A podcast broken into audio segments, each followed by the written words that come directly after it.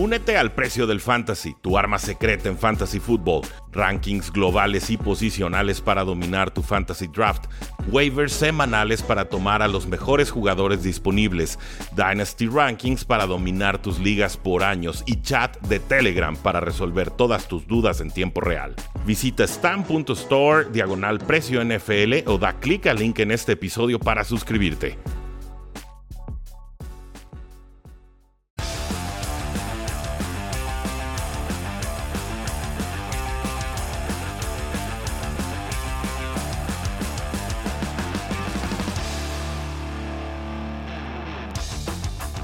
Bienvenidos todos a, a Cuarto y Gol, este espacio que tenemos con Carlos Rosado todos los martes de 9.30 a más o menos 10.15, 10.30 eh, hora del centro de México.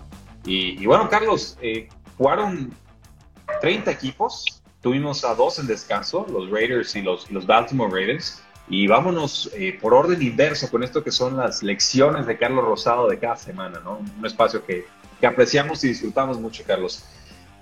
ilumíname, ¿Qué, aprendimos de este Chiefs 20, Giants 17 en Monday Night Football que fue absolutamente infumable y para mí el highlight fue Peyton Manning comiendo pollo al medio tiempo? Sí, este, realmente complicado, ¿no? ¿Qué aprendimos de este partido? Pero eh, me sigue llamando la atención que Patrick Mahomes todavía no levanta, todavía sigue extendiendo las jugadas cuando tiene sus receptores en trayectorias cortas. Eh, no sé qué puedo esperar. Digo, del 80 Kansas City, no sé qué esta temporada con ellos. No sé si van a empezar a postemporada. Pero los gigantes también, ¿no? Me sorprenden cómo no manejaron bien el reloj antes de la pausa de los dos minutos. Este, diferentes detalles, ¿no? Y eso es lo que al final un equipo bueno es lo que le ayuda para llevarse la victoria sobre un equipo que ha venido, no tiene buen staff de coaching, que no tiene eh, ese game management, lo que del, del juego, este, que son los gigantes, ¿no? A, pesar de todo el esfuerzo, a pesar de nada más fueron tres puntos de partido, al final los jefes lograron llevar la victoria como sea, ¿no? Pero Patrick Mahomes no está en buen nivel y no y, y, esas son de las cosas que nunca había luchado en la NFL. Vamos a ver cómo se levante y si tiene ese carácter, que yo creo que sí. Sí, estamos hablando de 29, 48 pases completados, 275 yardas, touchdown, intercepción, pero tú lo dices, incertidumbre total. Y ahora hasta cierta competencia ahí en el backfield entre Derek Gore y Daryl Williams. El touchdown fue de Derek Gore y la gente en fantasy estaba echando lumbre por todos lados. Eh, anotar de este juego, por supuesto, la lesión de Sterling Shepard y también otra vez que de Stoney, lesión de mano. Entonces, por más que quieren, estos gigantes no logran tener salud, pero no me parece que el tema de salud sea realmente la razón por la que Giants ha sido irrelevante un año más. Eh, en el Sunday Night Football, Carlos, los vaqueros de Dallas 20, Minnesota Vikings 16 y lo hacen con Cooper Rush. Dak Prescott estuvo eh, inactivo. Eh, ¿Es esta la peor derrota de toda la semana? hay unas increíbles, pero perder contra Cooper Rush en prime time es la peor de todas. Aparte cómo empezó la línea, ¿no? Empezaron favoritos los vaqueros con menos dos y medio y después fueron underdogs, este, antes de cuando anunciaron que Cooper Cup iba a ser, Cooper Rush iba a ser el quarterback titular. Pero realmente eh, lo que demuestran los vaqueros, que es uno de los mejores equipos en la nacional, ¿eh? no importa quién esté de mariscal de campo, lo respaldó el equipo, la línea ofensiva le dio protección, salió Tyron Smith, también una lesión en la línea ofensiva. Sin embargo, pudieron hacer jugadas explosivas. Y esto es algo importante, ¿no? Porque cuando entra un coreback de segundo equipo, pocas veces el coach lo va a arriesgar a hacer jugadas grandes, a hacer pases de más de 20 yardas. Y vimos a Cooper Rush y pases de más de 20 yardas, creo que tuvo 3, 4 pases de más de 20 yardas. Wilson lo respaldaron con una defensiva sólida, con una defensiva que supo detener el ataque terrestre de, de los vikingos y este y me parece que es una importante victoria de los vaqueros y que realmente están levantando la mano y es un mensaje, ¿no? Que no importa quién esté de mariscal de campo, no importa quién esté adentro, no importa las lesiones, el equipo de los vaqueros va a estar ahí peleando y para mí es uno de los equipos que está dentro de los mejores cinco de la nacional, dentro de los, creo que es de los, para mí los, dentro de los tres mejores de la NFL. ¿eh? Está muy fuerte por, por, lo que demostró, ¿eh? porque no iba a ser una victoria fácil en contra de los vikingos de visitante. y con la lesión y sin Dak Prescott y anunciándolo en el último momento, pero eso es lo que demuestra. Al final eh, eh, es como los Santos de Nueva Orleans. Realmente el plan de juego de Sean Payton me impresiona mucho. Que más adelante vamos a hablar de eso. Pero este, ante esta situación, ante situaciones y lesiones y lo que sea, vienes, juegas y aparte ganas el partido ¿no? de visitante. Ok, sí, no, para mí la lección aquí es que Vaqueros pues tiene que estar en el top 5 de cualquier Power Ranking. Tú lo metes top 3, yo, todavía me, me, aguardo tantito. Eh, creo que la defensa puede sufrir un tanto si no quieren entregas de balón, ¿no? Es una defensa muy permisiva en cuanto a yardas, eh, pero, pero vamos, ganar a domicilio con Dak Prescott avisando a última hora que no iba a poder jugar y sacar el resultado con un Cooper Rush que por momentos parecía Michael Vick reencarnado, eh, A+, ¿no? O sea, esto, esto es espectacular de parte de los Vaqueros de Dallas. Y con los vikingos, pues es que con Mike Zimmer no vamos a ningún lado, ¿no? O sea, Kirk Cousins, Adam Thielen, eh, Dalvin Cook, Justin Jefferson, está jugando bien, Tyler Conklin, eh, Chris Herndon incluso, el, el de Jets está, está jugando adecuadamente por momentos puntuales y no pasa nada, ¿no? Y ahora pierden a Daniel Hunter, el pass rusher, por lesión de, creo que de pectoral nuevamente y, pues bueno, eh, yo ahí la lección que me llevo más que de Vaqueros de Dallas es que con Mike Zimmer este equipo no va a ningún lado y yo por lo menos ya no espero nada de Mike Zimmer con, con esta franquicia. Qué triste, qué doloroso, es buen coordinador defensivo, head coach de pronto eh, pensaría que no, Carlos. Sí, ¿no? Y tiene buen equipo, o sea, la, ofensiva con todas las armas que tiene, o sea, alrededor de Kirk Cousins hay armas que quieren lanzarle a quién vas a cubrir personal. Entonces, este, pues sí, lamentable, ¿no? Lo de, lo, de los vikingos y varios partidos como los, los han perdido, ¿no? En el último momento. Sí, es, es, arrebatar la derrota de la boca de la victoria, ¿no? Es la expresión, pero al revés, con los vikingos de Minnesota. Nos dice Martínez Baena, buenos días, señores. La semana 8 estuvo espantosa. No toda la semana 8, pero ciertamente sí hubo algunos partidos muy extraños. Saludos a los dos, nos dice Vos Fan. Eh, bienvenido Go Cowboys, dice Liu. Este, Liu, bueno, si te acabas de conectar, Carlos eh, ya puso a tus vaqueros de Dallas en su top 3 de Power Rankings, así que a festejar. Y vamos con este New Orleans 36, Tampa Bay 27. Eh, se le sigue trancando a los Santos de Nueva Orleans a, Tom Brady. Cuatro duelos desde que se mudó a la Bahía. Tres de ellos han terminado en derrota. Claro, la victoria fue en postemporada, la importante. Pero, pero vamos, le tienen tomada la matrícula. Lo importante o lo triste aquí, la lesión de James Winston de gravedad, ACL, fuera todo el año. Eh, puede jugar Trevor Simeon adelante, pero Tyson Hill seguramente si regresa de esa conmoción que sufrió en semana 5 estará eh, bajo los controles. ¿Qué aprendimos en este partido? Aprendimos que Sean Payton es uno de los mejores coaches, ¿no? Este año de la NFL, con todas esas lesiones, hablábamos del equipo de los vaqueros con Cooper Rush, ahora con Trevor Siemens, ¿no?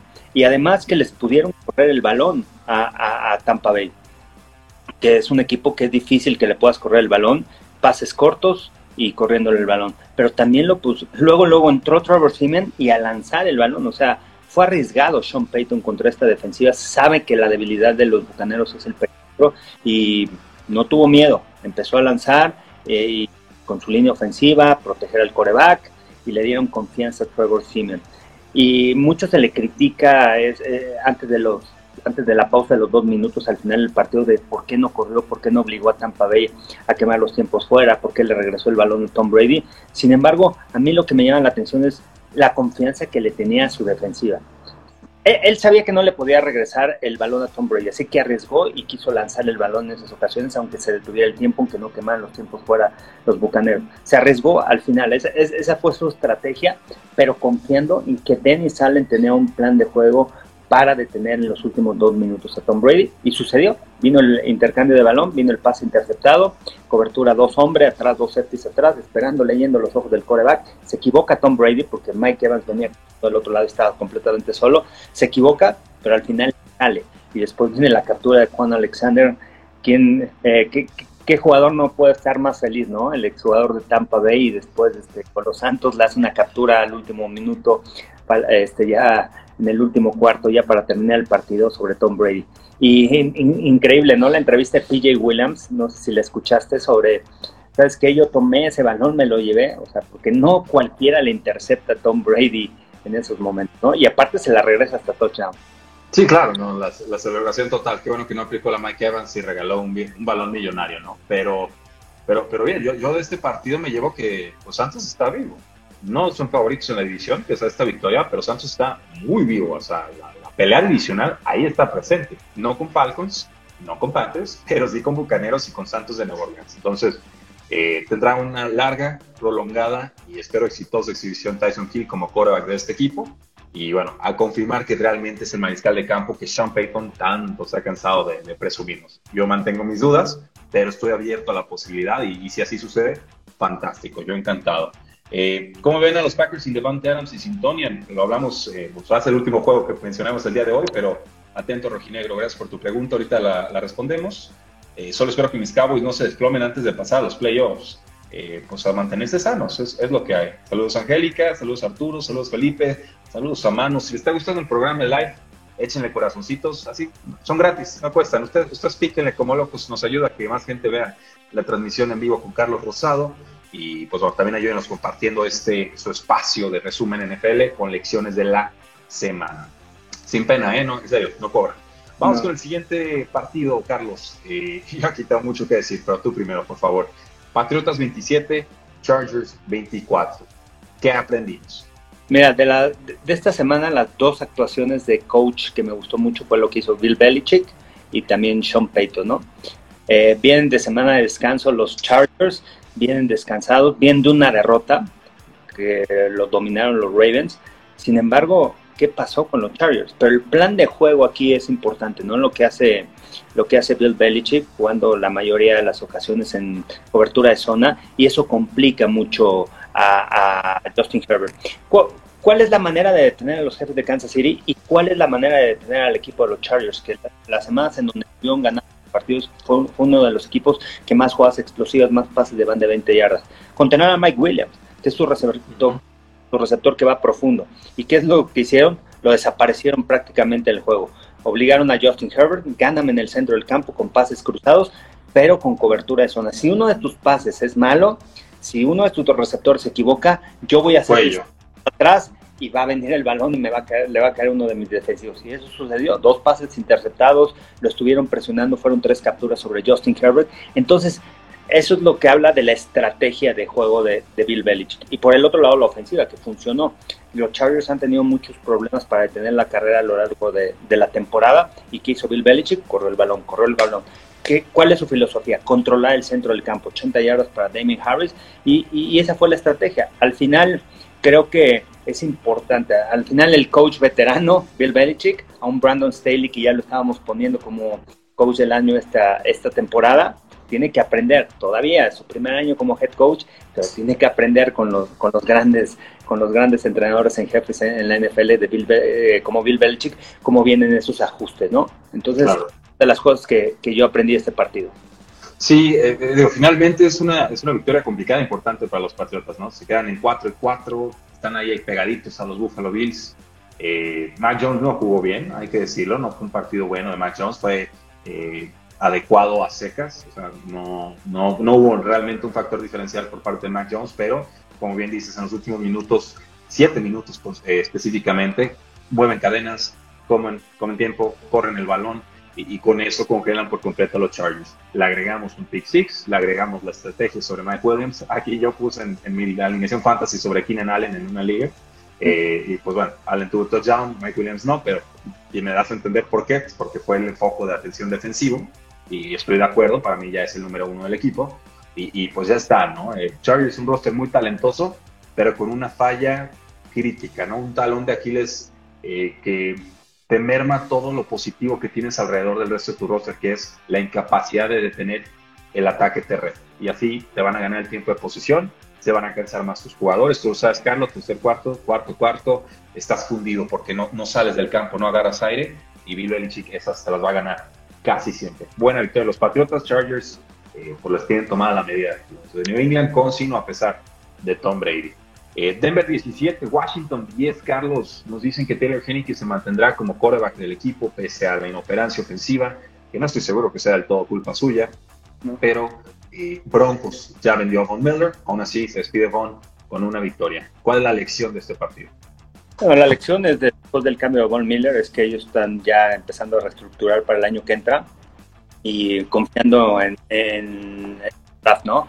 Los jugadores de draft, agarrando selecciones saben algunas en, algunas posiciones en donde tienen que ser mucho más fuertes, pero yo creo, yo me enfocaría en la posición de coreback, no, no hay coreback en el equipo de, los Broncos de Denver. Teddy De Sean Watson, dicen, de Sean Watson. De Sean Watson. tiene 22 demandas, ¿no? A jugar en la NFL. Y, y, los Broncos también demandan que juegue para ellos, entonces pues ya son 23. Ya son 23. Y este, hoy termina, ¿eh? hoy es a las, a las 3 de la tarde, hora de la Ciudad de México, es el deadline, ¿no? Del, para hacer los intercambios de jugadores. Este, pero sí, yo, yo con los Broncos de Denver me enfocaría a ver quién va a ser mi coreback. O sea, si voy a agarrar selecciones, después cómo va a hacer un cambio para agarrar un mariscal de campo, un coreback. Pero además no puedes agarrar cualquiera. Y, y tampoco hay. Tampoco hay disponible. Tampoco es una. Un, eh, eh, el próximo año en el draft tampoco vienen buenos corebacks o corebacks elites como, como, esa, como hace dos años o como esta esta campaña. Entonces, yo no sé, los Broncos de Denver al final están arriesgando eso, agarrar picks y tratar de reestructurar el equipo. Todavía tienen una posibilidad de pasar a postemporada, tiene una defensiva sólida que al final fue lo que los mantuvo en el partido. Dos intercepciones de Justin Simmons, las dos, una fue en el Enzo, ¿no? Al final y este y al final, bueno, se llevan la victoria, complicado y, y el fútbol team realmente, híjole, no sé qué vaya a pasar con Ron Rivera, no sé. Es que Carlos, está, está, está bien raro, está bien venenoso. Ya, ya este, me puse a leer un poquito más sobre el tema este de la filtración de correos y, por lo menos algunas de las porristas o ex empleadas de Washington dicen, ¿saben qué? Esta es una filtración interesada de Dan Snyder. Para distraer de su equipo, saca todo este tema de John Gruden para echarle toda la mugre a quien entonces manejaba el equipo, que era Bruce Allen, quien ya está, por supuesto, despedido y manchado y no volverá a estar en la, en la National Football League. Entonces, eh, son tiempos muy turbulentos para Washington, eh, dentro y fuera del campo, y yo eso aprendí, ¿no? O sea, va a haber, va a haber cambios, van a ser fuertes. Yo, yo no respondería por Ron Rivera este, este season, son dos años, hay una regresión muy brutal, muy fuerte en el costado defensivo, y en ofensiva pues van muy lastimados también, entonces no hay mucho. Bien por Broncos, pero aquí sí fue duelo de dos equipos que para mí no tienen absolutamente nada que hacer ya en esta eh, temporada. El Seattle 31, Jacksonville 7. Eh, Carlos, eh, bromeamos que Gino Smith se disfrazó de, Russell Wilson. Y pues yo diría que también el pobre head coach Evan Mayer se disfrazó de Adam Gates en este partido. ¿Qué aprendimos? Ah, yo, aprendí que, bueno, todavía tiene, ¿eh? todavía tiene con qué Gino Smith. Este, sí, fue una defensiva este, flaca la del equipo de los Jaguars, pero lo que me gustó fue que ahora sí fue vertical. Vertical, ir con esos trayectorias de recto, buen juego de Tyler Lockett, más de 150 yardas, DK Metcalf, la se la quita el profundo, pero me gustó que pudo ir afuera de los números, algo que no habíamos visto con Dino Smith, en un programa de Seahawks, Dino Smith puros pasitos cortos y ahora sí, fue explosivo, fue vertical eh, y creo que eso les ayudó al equipo de Seattle. Este, y es la diferencia, ¿no? También de tener un coach también con experiencia, ¿no? Como Pete Carroll. Nunca hay, dar, nunca hay que dar por vencido cuando tienes un gran staff de coach o un staff de coach con experiencia. Y, y, es la diferencia, ¿no? Los Jaguars venían de una victoria, venían de una semana de descanso y de repente van, van para abajo. Y Urban Meyer, yo creo que después de lo que sucedió este jueves por la noche, que ya hemos hablado mucho, este, realmente el equipo pues no va a jugar para él. Y el momento difícil es, y estos son los momentos en donde dices, te pones a, como jugador dices, te pones a cuestionar al head coach, si realmente merece estar ahí. No, ya que se vaya, no sé, la opción de irse al colegial, que está abierta, ¿no? Ahí están los troyanos, los troyanos lo llaman. a Urban Meyer. Bueno, no, yo, de este partido aprendí, Carlos, y es una frase que leí creo que fue en Football Outsiders, no me la voy a arrugar yo, eh, pero era que los, buenos coaches deben de saberte ganar partidos con bajas. O sea, de, repente hay partidos en los que tienes 15, 20, 25 lesionados y los buenos coaches de vez en cuando encuentran la forma táctica y estratégica y motivacional de sacar ese resultado. Y acotaba la frase y decía, no siempre, o sea, no puedes ganar todos los juegos con un roster tan mermado, pero puntualmente en una semana, con bajas, un buen head coach te va a saber resolver ese partido y lo va a sacar. Puedo criticar mucho a Pete la realidad es que aquí contra un equipo claramente inferior hizo lo que tenía que hacer y Gino Smith también dio un pedazo de partido. Entonces, muy bien por él. Jacksonville un poco más de lo mismo. Carlos Titans 34, Colts 31, iba arriba Colts 14 a 0, se van a tiempo extra, Tannehill cometió algunos errores, Carson Wentz lanzó una intercepción con la zurda en su, propia zona anotación, abrazado por, tres, por dos, tres Colts y, digo, por dos, tres eh, Titanes y es interceptado para Pick Six. Eh, ¿Qué onda con esta división, no? O sea, ¿qué, pasa con el South? ¿Y, qué va a pasar también con ahorita la decisión que van a tomar los Colts, ¿no? Cuando se tienen que ir con Carson Wentz, obviamente. Pero Carson Wentz es de los quarterbacks que ha demostrado que le ganan los equipos que están abajo de él. Los juegos fuertes en donde sobresalir, en donde tiene que ser la jugada grande, no la hace. O se lesiona, pasa algo con Carson Wentz. No tiene esa fortaleza mental. No es posible que ganando el partido con menos de dos minutos pierda así el balón, increíble. Y luego en tiempo extra otro pase interceptado. Entonces, eso de las cosas más importantes o estadísticas más importantes en el fútbol americano, el balón, no puedes perder el balón, no se lo puedes dar al rival en esa zona del terreno de juego. Me sorprendió porque los Colts iban bien, iban ganando bien, han crecido, han jugado mucho mejor, el ataque terrestre ha respaldado mucho a Carson Wentz, la defensiva también ha, ha jugado mucho mejor, pero pero bueno, al final esos errores les cuestan caro. Y por parte de los Titans, ¿qué va a pasar con Derrick Henry? Jerry McNichols será el que sobre que, que, pueda este, eh, ponerse en los zapatos de Derrick Henry, yo creo que no. Me parece que cuando pierdes a Derrick Henry pierdes como es como si perdieras a un coreback en la NFL, realmente como si por lo que significa en el equipo. Realmente todo está basado en él no funciona, vamos a dársela a Derrick Henry, se, la seguimos dando y de repente, ¡pum!, te escapa 50 o 60 yardas. Entonces, es un jugador que te cambia el momento del partido. Y no lo tienen con Jerry McNichols. Este, también, Ni con Adrian Peterson, ¿eh? que acaba de firmar. Tampoco. ¿Y qué es lo que obliga? Que bajes un hombre extra, que te jueguen personal y ahí vienen los duelos personales con los receptores y empiezas a atacar con AJ Brown. Uno contra uno, lo vimos en el juego de los Colts. Bajaron a sus hombres, play action, uno contra uno de J. Brown, trayectorias afuera, gana la ruta, pero gana en el uno contra uno. Eso es lo que busca el equipo de, los Titans y por eso también ha tenido mucho éxito Ryan Tannehill y su porcentaje de pases completos es muy alto. Pero ahora sin Derrick Henry va a ser... Vamos a ver cómo sustituyen. Yo creo que Mike Bravel sabe, sabe, porque también tú, ha tenido varias lesiones a la defensiva, pero al final es como perder un coreback, ¿no? Sí, es, difícil, es, realmente y triste porque iba por su tercera campaña como líder corredor y hubiera igualado nombres eh, de antaño, ¿no? Nombres que no hemos oído mencionados en, este, en esta clase de récords de hace 50 años. Lástima, pero, pero bueno, es cruel la National Football League y quizás el volumen de acarreos también ya, ya alcanzó a Derrick Henry para que se pudiera lastimar de esa eh, fea, fea forma. Eh, nos dice Martín, eh, Martínez Baena, Titans ya la tiene complicada sin Derrick Henry, por más que hayan contratado a un Peterson un running back muy bueno, pero eh, en su momento no tiene la misma fuerza.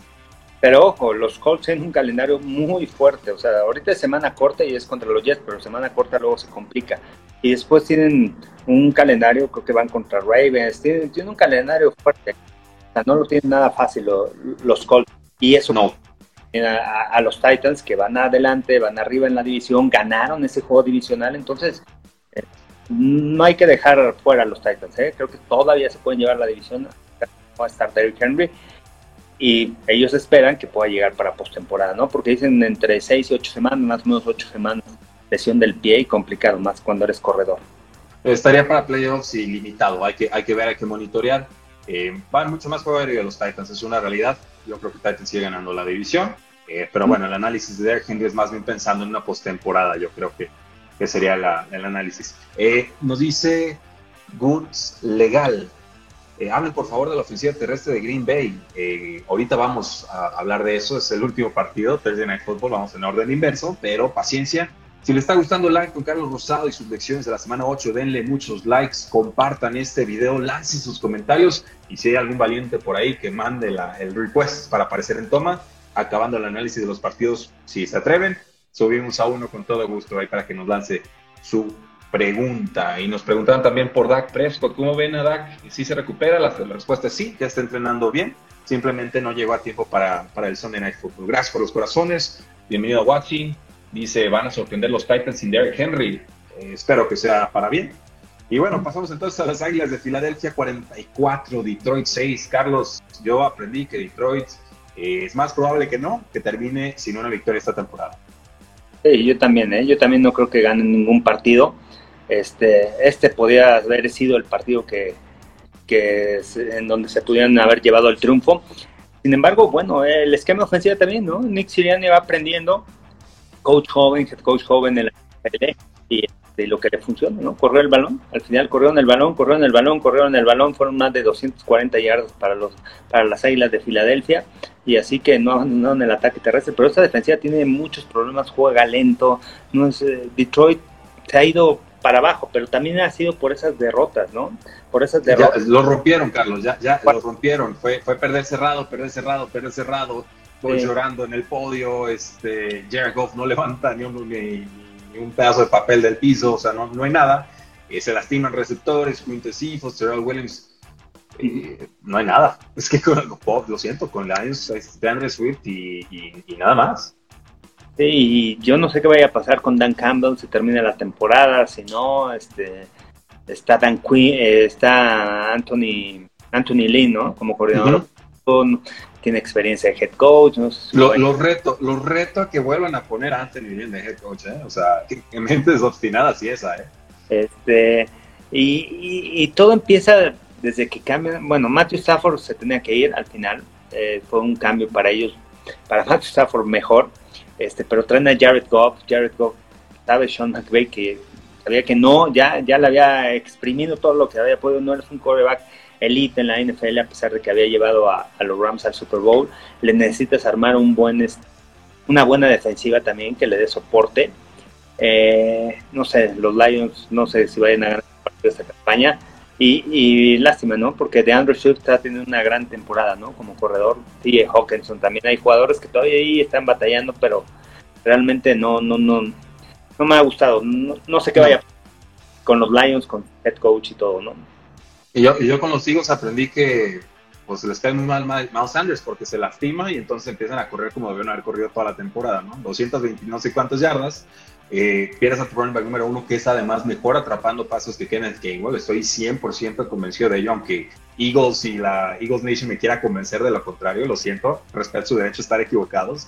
Miles Sanders es un muy buen jugador que a Eagles por alguna razón no ha querido aprovechar por aire no le da ni siquiera ya tanto volumen de terrestre, no es un, es un eh, partido eh, y de forma injustificada, nada más por querer presumir a Kenneth Gainwell, que es bueno, que tiene velocidad, pero lo siento, fundamentalmente en la posición yo, yo me quedo con Sanders y, y bueno, Sirianni con la graciosada de que por fin se le las tiene el running back y ahora sí vamos a correr con Boston Scott y con Jordan Howard y con, y con. Entonces, bueno, ahí le tengo esa, esa guardadita a Nick Sirianni, pero le funcionó, así que nos esperamos una semana más.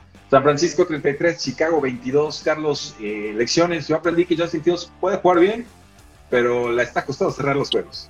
le está costando y va a aprender, ¿no? Son de esos juegos en donde tiene que aprender a, ganar en la NFL, a cerrar, a jugar los cuatro cuartos. Tiene habilidades, lo sabemos desde el colegial, saben sus características.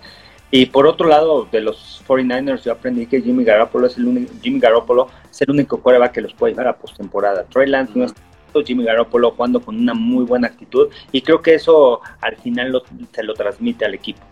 Tu líder, si tu líder está jugando con esa garra, con esas ganas y, y le ayuda, ¿no? El que Trey Lance esté atrás de él porque él sabe que cualquier equivocación y ya están esperando los 49ers en cualquier momento para subir a Trey Lance.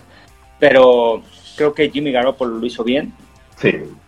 Samuel me ha sorprendido muchísimo esta campaña, me ha gustado mucho sus actuaciones, va de segundo en, eh, en yardas eh, como receptor en la NFL, este, otra vez un juego de más de 100 yardas, y a pesar de que no tuvo pase de anotación, tuvo dos sacarlos de anotación Jimmy Garoppolo. Y el ataque terrestre, la, la, fortaleza ¿no? de los 49ers, el Lion Mitchell desapareció más de 100 yardas. Y bueno, no hay que descartar a los 49, se enfrentan a esta semana, duelo divisional, y por ahí, por ahí pueden llevarse el triunfo y ahí meterse ¿no? a la pelea en esa complicada división oeste que poco a poco se empieza a separar Rams, de Arizona, pero por ahí vienen también los hijos y viene el equipo de San Francisco. Eh, Carlos, no estoy soltando una notificación que me llegó aquí en celular, no le pico porque si le pico desaparezco del Instagram Live. Eh, ah. Pero se van riendo los que nos escuchan ahorita en el podcast, ¿no? Que queda guardado el episodio. Los Texans acaban de mandar al defensive end Charles Omeniku a los San Francisco con Wilson. Eh, reporta Aaron Wilson. Entonces, Eh, pues bueno, un tanto de refuerzos en la línea defensiva de San Francisco. Un trade de, bajo calibre, pero útil. No, ¿sabes cuál es el trade bueno? El de Melvin Ingram, ¿no? Melvin Ingram. Sí.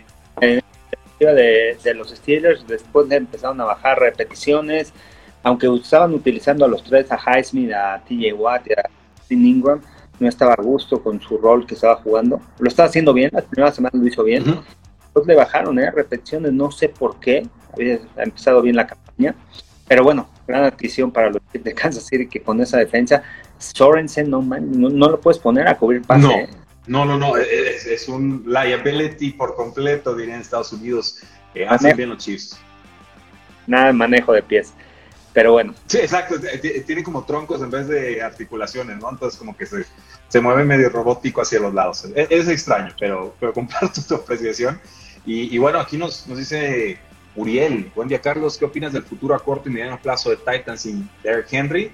Eh, ya lo comentamos, que ha guardado el episodio, eh, pero resumo, llegan a postemporada, seguramente ganan división, les va a costar eh, avanzar, porque Henry, comentaba Carlos, es básicamente el coreback del equipo y, ¿sabes qué me gusta de los Titans? Los ajustes que ya hicieron a la defensiva. Realmente la temporada que está teniendo Harold Landry y Bob Dupree, realmente sorprendente. Una defensiva que se había criticado de que se había dicho que permitía puntos y todo.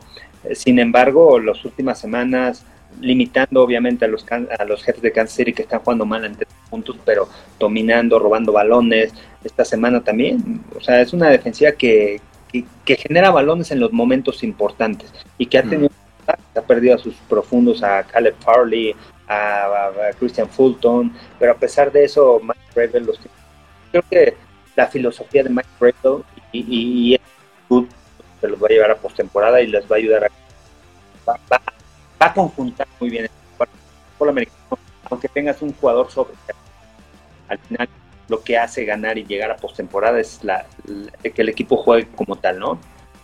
De acuerdo. Echan muchos corazoncitos, pueblo. Nos quedan partidos por analizar. Eh, ¿Qué me dices, Carlos? Del Pittsburgh 15, Cleveland 10. Eh, decidieron que Baker Mayfield iba a estar bajo centro. ¿Decisión correcta o incorrecta? independientemente de cómo se dio el resultado, eh, porque vimos a Baker Mayfield incluso escapándose a su costado derecho, siendo tacleado tardío, sale, se levanta, celebra eh, ¿Fue la decisión correcta de agarrar a Baker Mayfield a medias versus un Case Keenum que, en estos momentos está sano? Eh, yo creo que sí, ¿eh? Baker Mayfield bien. Lo que pasa es que no tienen tampoco receptores. O sea, no. fue el peor juego de él. En momentos importantes, ya al final del partido se le caían pases, el balón suelto. Algo que no es usual, ¿no? De Jarvis Landry, que tiene una de las mejores manos en la NFL. Pero otra vez, los coaches grandes, Mike Tomlin, que ya lo daban por muerto. Mike Tomlin es un gran coach,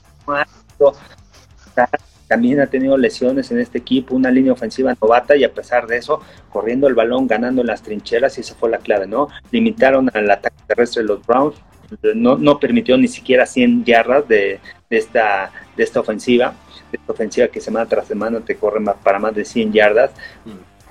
Digo, regresó Nick Chop y a pesar de eso, la defensiva los logró contener. Se mantuvieron en el marcador 3 por 3 y bueno, al final fue un, duelo donde cualquier jugada grande en la segunda mitad podía cambiar el rumbo del partido. Los Steelers sin pateador, esa jugada arriesgada, pero Chris Boswell la, Chris Boswell la hace peor porque no tienes a nadie, ¿sabes qué? No arriesgas el balón, ahí viene, te van a llegar a... y más que saben que eres pateador, o sea, van sobre ti. Entonces, te pasaste rápido el balón y no te arriesgues la lesión y, Pittsburgh se quedó sin pateador, entonces no podía. Y, no, y, casi les cuesta el partido, ¿eh? o sea, los pobres Steelers no podían conseguir ni un punto, ni tres, ni nada, y ahí se apretó más el, marcador. Y reportes de que Delacon Jr. está ahí en, en, la, en la palestra para ser vendido, nos dice Diana Rossini que no, que no tienen plan los Browns de venderlo. Si lo venden no va a ser por mucho, tristemente Del Beckham es una sombra de la sombra de la sombra de la sombra de la sombra de la sombra de lo que fue. Eh, porque fue una jugada, una jugada cambió todo, toda su vida, toda su carrera, comerciales, este, patrocinadores, todo. Y no se me hacía malo, pero esa jugada creo que también lo lastimó mucho, porque también se me hacía uno de los grandes talentos en la tele, ¿no? No por atrapar con una mano, por atrapar el balón, de correr sus rutas, pero se, fue, se perdió. Buenísimo, no, sí, eso, eso de acuerdo, es una, es una lástima. Arturo Carlos se acaba de conectar, Arturo. Este, si quieres treparte al, al live, eh, sí, sí, te estaba bien ubicado, no creas, este, bienvenido. Eh. Estamos comentando aquí algunos de los partidos, estoy seguro que viste varios, pero si te animas, bienvenido, y si no, pues por lo menos gracias por darte la vuelta por acá. Eh, y bueno, yo lo que aprendí con los Browns, Carlos, es que, bueno, 100 yardas por partido, lo que quieras, pero si no tienes por lo menos un semblante de ataque aéreo, una pizca, una mínima intención de lanzar, se te van a ir todos al frente. Entonces, no, no hay forma. No sé si Arturo Carlos que anda en pijama, pues no te preocupes, Arturo. A la otra con, con, con, ropa normal y, le caes con todo gusto. Eh, jugadas explosivas, que es la clave. Y hoy en día en la NFL necesitas tener jugadas explosivas para poder ganar los, partidos. También nos van a saludar Gonzalo, también hay un saludo. Gonzalo, Güero 81. Buenísimo. Eh, estoy aquí recuperando mis notas, parece que se me desconfiguraron rápido, pero eh, Carlos tenemos aquí a mucha gente conectada. Este es el Instagram Live de Lecciones NFL de semana 8. Carlos, por supuesto, aparece de muy seguido en Fox Sports. Síganlo, narra partidos además. Entonces, sigan sus redes sociales en Facebook, en Twitter, en Instagram, en TikTok. Eh, no has bailado todavía en TikTok, ¿verdad, Carlos? No, todavía no, todavía no. Todavía no, sí, el, arte de correr rutas o de bailar rutas o. No, nada, todavía. Manejo de pies, ya sabes que. Eh, sí, oye, un 2-3, un 2-3, los ocho pasos del tango. No, no, sí, sí, también es, todo un arte eso. Este, pero bueno. Carolina 19, Falcons 13, Carlos. Yo creí que ganaba Falcons. Yo creí que iba a jugar Calvin Ridley. Y resulta que pierde Falcons y que Ridley dice, ¿saben qué? Pues estoy malito de la cabeza ahorita, no estoy bien, voy a, voy a descansar. No sé exactamente por qué, pero es un tema de salud mental. Entonces, ni enojarse es bueno, ¿eh? O sea, que se recupere el tiempo que necesite no importa, te quiero mi muchacho, has hecho mucho por mí en ligas de dinastía y me encanta verte jugar. Cuando gustes, cabrón. y no, no sé, ¿eh? los Falcons de esos equipos que no puedes confiar, ¿no? Vienen jugando bien, la ofensiva está este, entrando en ritmo, tienen a Cal Pitts, regresó, Russell Gage, tienen a Cordell Patterson, o sea, tienen armas a la ofensiva, Matt Ryan venía en semanas consecutivas anotando pases de más, eh, digo, más de dos pases de anotación, lanzando más, dos o más pases de anotación. Este, y Carolina pues, salió a jugar sin Sam Darnold, salió lesionado en el partido. Stephon Gilmore, un pase interceptado, pero dos equipos que, que no los vamos a ver en postemporada. Eso aprendí. Esa es la lección. Son dos equipos tristemente irrelevantes, pero bien por Stephon Gilmore, hizo, hizo mucho por mis Patriotas y me da mucho gusto verlo ya de vuelta en el campo. Buffalo 26, Miami 11. Carlos eh, tenía Tigrillo en el cuarto de al lado viendo el partido. No veo raro cómo, cómo vivió aquel, aquel encuentro. Te aseguro que no fue grato. Eh, apretado el partido por momentos, 3 a 3, pero en, el tercer cuarto, sobre todo en el cuarto cuarto, eh, Josh Allen se apodera del encuentro. ¿no? Bromeaba que en la primera mitad Josh Allen se disfrazó de delfín y ya en la segunda salió con su uniforme de, de Buffalo se les complicó más que lo que esperaba, ¿no? Yo tampoco esperaba que fueran 3-3, que fuera un juego defensivo en la primera mitad. Este, Josh Allen sigue demostrando que en zona roja nadie lo, lo, detiene. 57 pases de anotación, cero intercepciones. Impresionante, ¿no? Lo que hace dentro de la yarda 20. Y otra vez tuvo dos pases, uno a Gabriel Davis y otro a Stephon Dix en este, en este encuentro. Metieron el acelerador tantito, pum, vámonos, esta ofensiva sólida. Y eh, es un equipo que ahí, va enrachado. Bills de Buffalo me parece que es el equipo número uno ¿no? de la americana. Los, veo muy cómodos, los veo muy, muy cómodos. No me sorprendería para nada un Bills Rams ahí en el, Super Bowl. Sería un Super Bowl extraño, pero I'm here for it. ¿no? Me, daría gusto verlo con todo y que es el rival divisional. Y este tema de los odios divisionales eh, nunca ha sido lo mismo. Rams 38, Houston 22. Carlos, 38-0 y en el último cuarto meten 22 puntos y recuperan una patada corta y anotan, con, con, Brandon Cooks. Eh, o sea, los reyes del tiempo basura. Sí, sí, y, sabes que aquí hay que aprender de los Rams es hoy o nunca el arriesgue, ¿no? De, de cómo se llama el cambio que hicieron ayer con Devon Miller, lo trajeron, y, y es claro, ¿no? Porque los Rams nunca, nunca les ha interesado los jugadores del draft, ¿no? O sea, aquellos jugadores del draft, los primeros picks, no importa, hacemos cambios. ¿Sabes, qué? Eh, ya estaba viendo un meme, eh, ya ven que hay muchos memes de todo. Decían, los Rams quedaron tan asustados de haber tomado en primero global a Jerry Goff que ya dijeron, no quiero volver a saber de picks en mi vida y se deshicieron de todos sus picks de aquí al fin de los tiempos. Sí, no, con Jalen Ramsey cuando lo cambiaron también perdieron la primera ronda. El año pasado creo que escogieron segunda, tercera ronda, primer pick. Este, bueno, pero aparte el Super Bowl es en Los Ángeles, o sea que es hoy o nunca para los Rams, que tienen un muy buen equipo, es ofensiva, otra vez Matthew Stafford con Cooper Cup, ¿quién lo para, eh?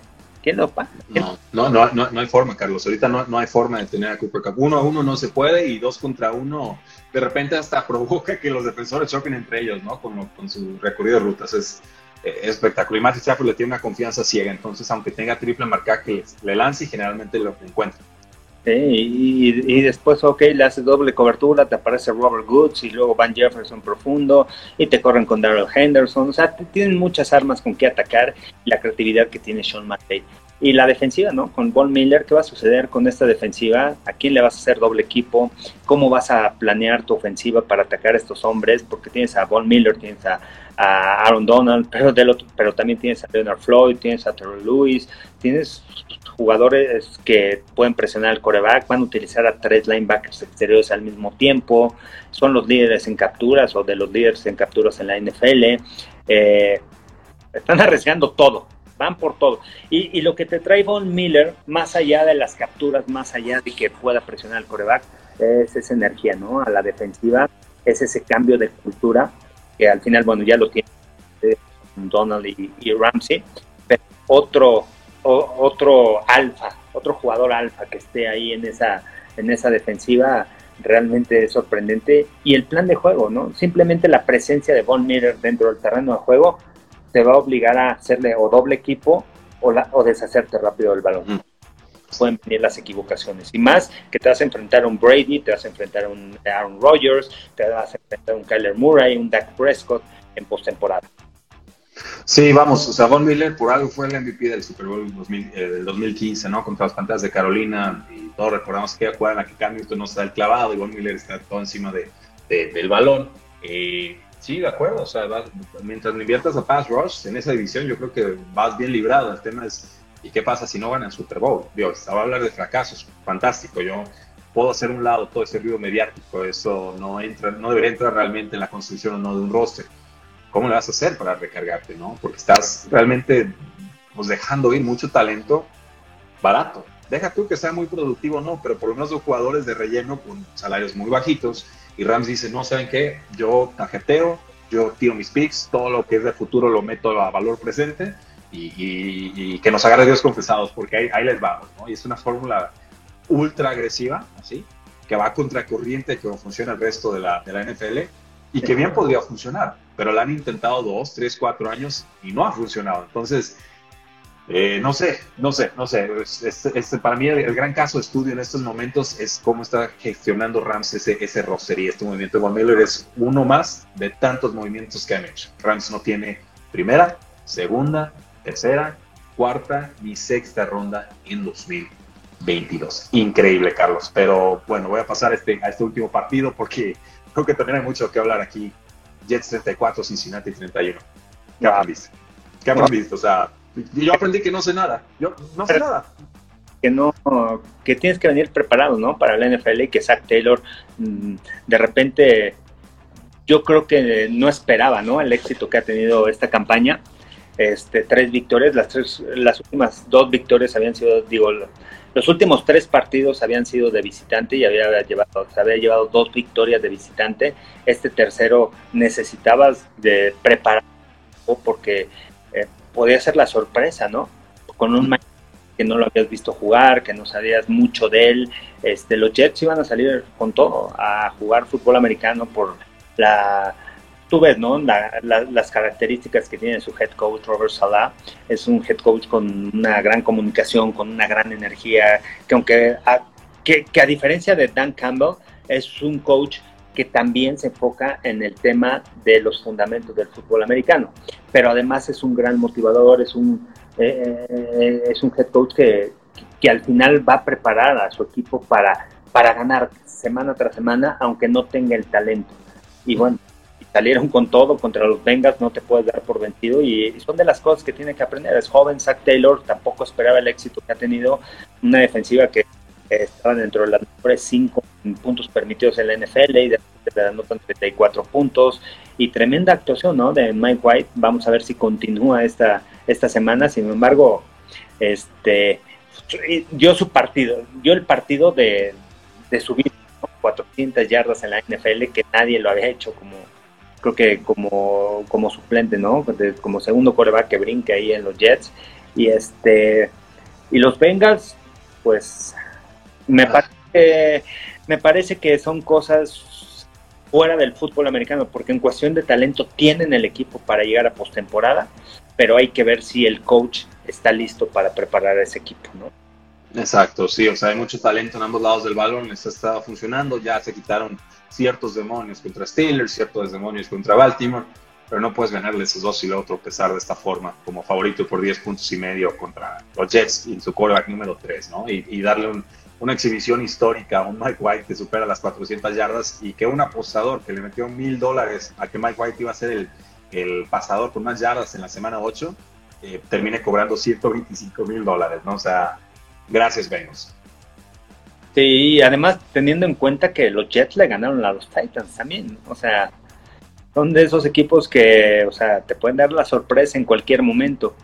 Quizás suben a las barbas. Sí, sí, sí, sí, sí, ¿Y qué va a pasar, no? Si juega bien Mac White esta semana, ¿qué va a pasar con Zach Taylor cuando regrese después de la lesión, no? Si está jugando bien el coreback. White. Sí es. ¿Quién va a Exacto, no, sí. es que no, no hay más, o sea, ¿cuál es? Y aquí es una Aquí es una cuestión filosófica sobre cómo se debe de llevar o no la carrera de un quarterback novato. O sea, no ha demostrado nada este año, ¿eh? O sea, está, para mí de los cinco, creo que es el que está peor de todos. Sí. Lo siento. Ni Trevor Lawrence, ni Trey Lance en sus poquitas, ni David Mills, ¿eh? O sea, ahorita dime a David Mills sobre lo que ha hecho Zach Wilson, siento. Eh, ¿Qué es mejor para él? ¿Jugarlo y que le sigan pegando? ¿O de plano mandarlo a la banca, poner a Mike White, que aprende un poco desde las bandas, viendo a ver si le puede bajar un poco de, de revoluciones al procesador? Eh, no sé, no sé, porque ya no sé si este roster realmente tiene el talento que nos prometieron, ¿no? Corey Davis no jugó, estuvo Elijah Mitchell, está Michael Carter, que está jugando muy bien el corredor, pero ¿cuál es la solución? O sea, ¿qué, le conviene a los Jets? Porque la temporada está perdida. Y pensar otra vez en pelear por el primer pick global, pues bueno, este, mejor salten del, puente de Nueva York, ¿no? O sea, ¿para qué estamos jugando? Entonces, ¿tú qué harías, Carlos? Tú eres el head coach de los Jets de Nueva York, tienes este récord, le pegas ahorita a los Bengals y está lesionado Zach Wilson. Regresa posiblemente la siguiente semana y tienes un Mike White que jugó 400 yardas esta contra Cincinnati. ¿Vas con el novato o te aguantas con Mike White? No, yo, yo me aguantaría con Mike White, ¿eh? pero también depende de lo que vaya a suceder este jueves por la noche, ¿no? También hay que ver, porque ya vienen los scouts, ya lo empiezas a estudiar más, ya sabes cuáles son sus debilidades, o sea, esos son las, los ajustes que hacen los head coaches en la NFL, ¿no? Y entonces ahí viene la evaluación. También hay que ver la evaluación de Zach Wilson en cuestión de a ver dónde ha puesto el balón, cuáles han sido sus equivocaciones, si, han, si ha sido por talento, si ha sido por desesperación, si ha sido por el bloqueo de la línea ofensiva, si ha sido por la ruta de los receptores. Hay que hacer una evaluación mucho más compleja. Al final, Wilson, quizás si Mike White vaya a jugar bien la temporada, Wilson vaya a ser titular hasta el otro año, que eso también le ayudaría a banca a estar aprendiendo. Pero al final, bueno, va a ser el, el del futuro, por lo menos los, siguientes cuatro años, ¿no? Para, para los Jets. Pero yo dejaría a Mike, Mike White en el tema de que también cómo se ve la actuación de esta semana, ¿no? Y creo que juegas a tienes tres juegos para evaluar a Mike White y ver si realmente él te puede llevar a, o a ganar partidos, ¿no? No, no van a pasar postemporada, pero sí a ganar más partidos. Sí, esa, es la parte complicada y comprometedora del asunto, Carlos. Era pregunta con maña. Eh, y ahí te va porque en algunos de los 6, 7 partidos que ha tenido Jets, Zach Wilson debió haber hecho a cuenta gota, si quieres, algo similar a lo que Mike White acaba de hacer, porque con el mismo roster, el mismo talento, la misma línea ofensiva, uno en su primera oportunidad brilló, a pesar de que los Jets lo habían cortado tres veces el año pasado.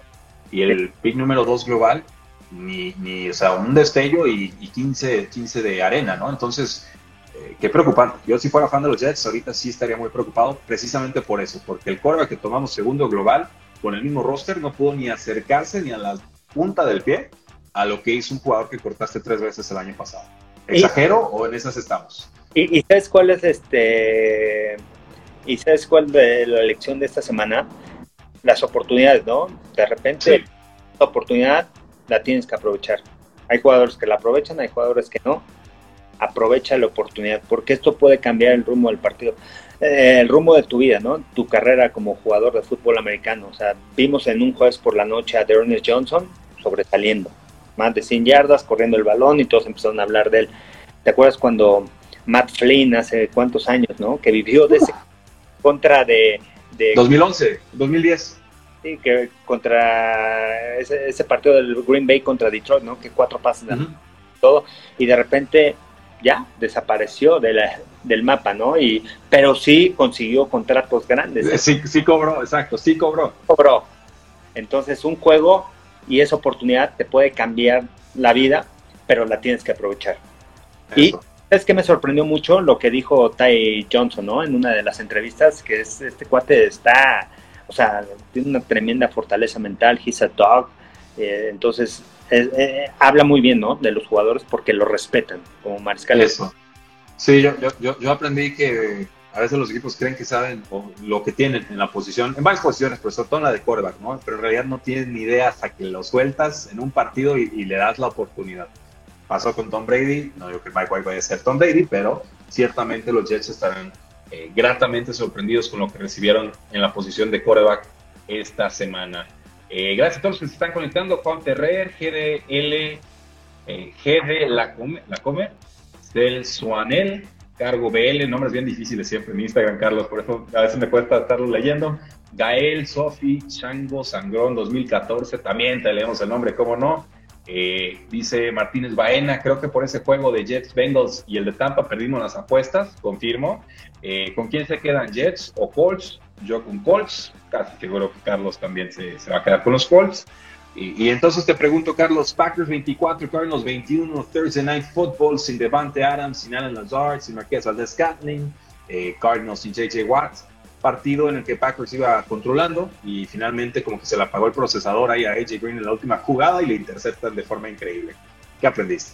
Mira, por parte de Arizona que empiezas a conocer a tus jugadores, qué gran serie ofensiva, ¿eh? la de Kyler Murray, por cierto empezar de la yarda 1 con toda la presión para ganar el partido y los acercó. Al final se le va a AJ Green y entonces ahí te pones a pensar quiénes son los jugadores que realmente voy a contar o con quién, con qué jugadores voy a contar o quiénes quieren el balón en el último momento. AJ Green demostró que no quiere el balón en el último momento a pesar de a mí me gusta mucho ese receptor, pero ¿qué ha pasado? Pero se perdió, volteó a la izquierda, estaba en la derecha y volteó a todos lados. Él se enteró que interceptaron porque el público explotó de la emoción. Y, este, y entonces te das cuenta de quiénes son esos jugadores con los que cuentas, ¿no? Y le va a servir mucho a Clint Smithbury este aprendizaje, esta derrota, porque va, va a saber, a ver, a quién le tengo que dar el balón en el último momento. Y por otro lado, de, de los Packers, que realmente le salió todo en el plan de juego, ¿no? Nunca puedes en contra de Aaron Rodgers, es muy complicado. El plan de juego era correr el balón, mantener el tiempo de posición, mantener a Kyler Murray fuera del terreno de juego. El, que creo que tuvieron el balón más de 34 minutos la ofensiva de los Packers, corrieron el balón de manera eficiente y esta línea ofensiva, la línea ofensiva es sorprendente de los Packers este, y está muy bien entrenada realmente creo que esa es la clave, ¿no? Porque también han perdido muchos jugadores. Este, David Bakhtiari todavía no regresa, esperemos que ya regrese esta semana. Este, perdieron a Colin Nisley al principio de la temporada. Han hecho mil cambios. Elton Jenkins se ha movido de guardia al lado izquierdo, guardia al lado derecho, tackle de derecho, tackle izquierdo. Ha todas las posiciones, pero han sabido manejar ese, ese grupo y le han dado protección. Y bueno, y sorprendiendo, ¿no? La debilidad de Arizona, ¿cuál era? El correr el balón de un equipo que las primeras semanas corriendo el balón, te voy a atacar. Y voy con él. Y bueno, le dieron el balón a Dillon, le dieron el balón a Aaron Jones. Y esa creo que fue la clave de, lo, de los Packers, que, que también vienen enrachados y ojo, eh, también ahí de los equipos contendientes. Sí, calladitos, sin hacer mucho ruido, por muchas bajas, y lo dijimos, ¿no? Buen head coach, saca el partido con bajas importantes, por lo menos una vez, lo termina siendo Matt LaFleur. Entonces parece que también en ese sentido LaFleur ya le podemos estar poniendo su palomita. Gracias a todos los que están conectando. Hablamos casi una hora con Carlos Rosado sobre todas las lecciones que nos dejó la semana 8 de la National Football League. Ya le damos carpetazo a ese capítulo. Yo me desentiendo por completo ya de la semana 8 que fue extraña, rara, atípica, dio miedo, ¿no? Muchas lesiones además. Y pues bueno, sigue una semana 9. Carlos, ¿qué partidos estarás narrando esta semana? Mira, me toca el, el, jueves por la noche el Colts contra los Jets. Síganlo a través de Fox Sports. Y el domingo me toca el de Dallas contra los Broncos a las 12. y a las 3 de la tarde me toca el de Filadelfia contra Los Ángeles Chargers. Ok, ok, bueno, Filadelfia nos decían por ahí, cuidado con ellos, con Percy Chargers, ¿eh? le van a correr y lo estaban dando para ganar en los comentarios. Nos dice Martínez Baena, muchas gracias mis amigos de Cuarto y Gol por su tiempo y pasión por la NFL. A los que se conectan, recomienden este canal. Gracias por la, por la referencia, como no. Y, y, Franklin nos dice saludos desde Panamá, Carlos. Hoy llegamos hasta Panamá. Y tenemos una solicitud. ¿Tienes tantito tiempo para recibirlo? A ver, vamos a darle. Venga, Abicus, bienvenido al programa. Ya te mandé el request y vamos viendo si, si sigues por ahí pidiendo la entrada. Nos dice Franklin Ehrlich, los Giants son un equipo en decadencia, llevan en decadencia 10 años, efectivamente. Ah, se, se cortó, se nos cayó la Vicus, estaba en el carro. Bueno, si nos vuelve a mandar request y tienes mejor wifi, lo, lo trepamos, si no, pues ahí estaremos despidiendo el, el programa de hoy, Carlos. Muy bien. Eh, ¿Cómo te puedo seguir en redes sociales? Este, estoy en TikTok, Twitter y en Instagram, arroba Carlos Rosado V, Facebook Carlos Rosado 15 y en YouTube Carlos Rosado Sports. Buenísimo. A mí me encuentran en Twitter como arroba NFL. También, por supuesto, la invitación a que nos sigan en todas nuestras redes sociales. Facebook, Twitter, Instagram, YouTube, TikTok y Twitch. O sea, ¿qué más quieren? Hasta, hasta, mailing list tenemos, Canijo. Si quieren la información en su correo, suscríbanse ahí a nuestro mailing list y con todo gusto les hacemos llegar esa información. ¿Por qué? Porque la NFL no termina y nosotros tampoco. Cuarto y gol.